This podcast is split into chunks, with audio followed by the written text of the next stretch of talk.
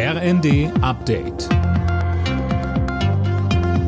Stündlich neu. Auf den Punkt informiert. Ich bin André Glatzel. Guten Tag. Immer mehr Menschen in Deutschland sind durch Fake News im Internet verunsichert. Das zeigt eine Studie der Bertelsmann Stiftung.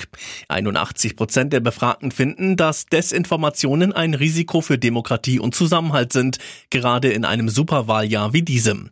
Doch wie erkennt man Fake News? Dazu sagte uns Kai Unziker von der Bertelsmann Stiftung. Ich kann mir anschauen, wenn ich im Internet äh, Informationen, Nachricht finde, stimmt denn eigentlich die URL, die Adresse der Internetseite oder sieht die ein bisschen komisch aus? Hat die Seite ein Impressum? Finde ich die Nachricht, die ich verdächtig finde, nur bei einem Medium oder finde ich die vielleicht auch bei zwei, drei anderen, denen ich auch vertraue?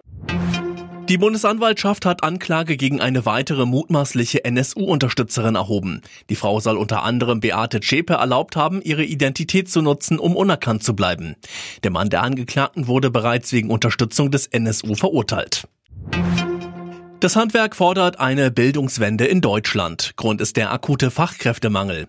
Sönke Röhling, zu Beginn der Münchner Handwerksmesse hat der Zentralverband des deutschen Handwerks neue Zahlen zu den Lehrstellen vorgelegt. Im vergangenen Jahr sind rund 20.000 Lehrstellen unbesetzt geblieben und das liegt nach Ansicht des Verbands auch daran, dass jahrzehntelang gepredigt wurde, dass ein Studium das einzig wahre ist. Der CDH fordert deshalb ein Umdenken. Berufliche und akademische Bildung müssten gleichgestellt und die Betriebe bei der Ausbildung unterstützt werden. Laut Wirtschaftsminister Habeck gibt es viele Menschen zwischen 20 und 30 ohne Ausbildung, die aber arbeiten könnten. Da sieht er großes Potenzial.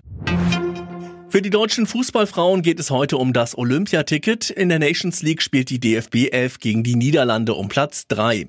Der Gewinner darf auch nach Paris. Anstoß ist um 20.45 Uhr. Alle Nachrichten auf rnd.de